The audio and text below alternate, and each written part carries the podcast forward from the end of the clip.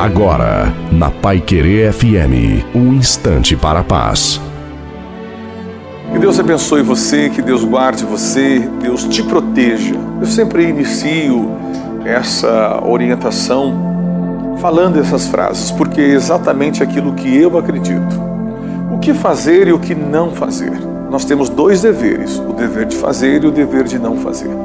Então é necessário começar pelo dever de não fazer, não falar mal, não ter pensamentos negativos, não colocar palavras contra a nossa própria vida. Ao contrário, ser positivo, pensar que vai dar certo. Para isso é necessário que a pessoa troque os seus pensamentos. Os pensamentos geram entendimento, o entendimento gera hábito.